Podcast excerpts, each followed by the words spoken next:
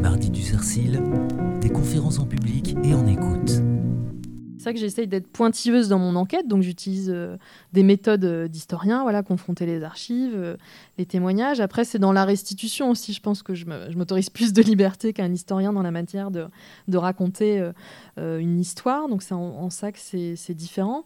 C'est vrai que ça me change de mon quotidien de, journaliste, parce que là, on est vraiment plongé dans l'histoire d'une famille, dans l'intimité de quelqu'un, donc ça va beaucoup plus loin. Et moi, j'ai l'impression que ça fait maintenant euh, quatre ans que je porte cette histoire. Donc, euh, Louise avait fait un peu aussi un peu partie de ma famille.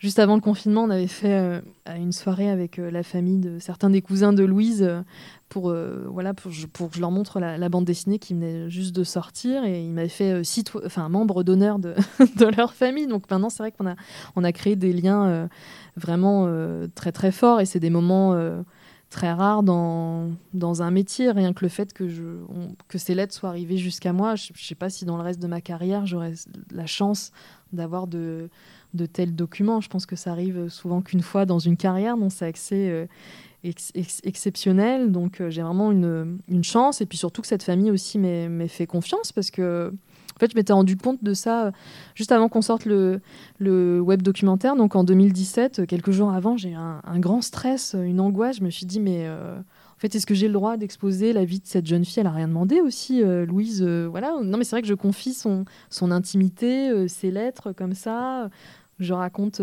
sa vie. Bon, j'avais l'accord de sa famille, bien entendu, mais je m'étais dit, c'est une responsabilité. Autant sur l'histoire de mon grand-oncle, c'était l'histoire de ma famille. Donc quelque part, elle m'appartenait. Mais là, c'est pas l'histoire de ma famille. Je pense qu'il faut justement. Euh, je me suis dit, il faut vraiment que ce soit bien. Parce que, euh, voilà, c'est une responsabilité. C'est pas ma famille. On peut pas faire n'importe quoi. Donc c'était aussi très important tout au long de ce travail, que ce soit pour le web documentaire ou pour la bande dessinée, que euh, voilà, j'ai l'approbation aussi de la famille parce que c'est leur histoire, c'est pas la mienne. Et que voilà, il faut être respectueux et et c'est pour ça que c'est important de mêler aussi ce travail rigoureux d'historien et puis le travail de journaliste et puis la manière aussi de, raconter. Et puis euh, journaliste aussi, ça aide aussi de recueillir les témoignages, de savoir parler avec les personnes, de conduire un entretien. Euh, ça c'est et surtout de, retrouver les gens.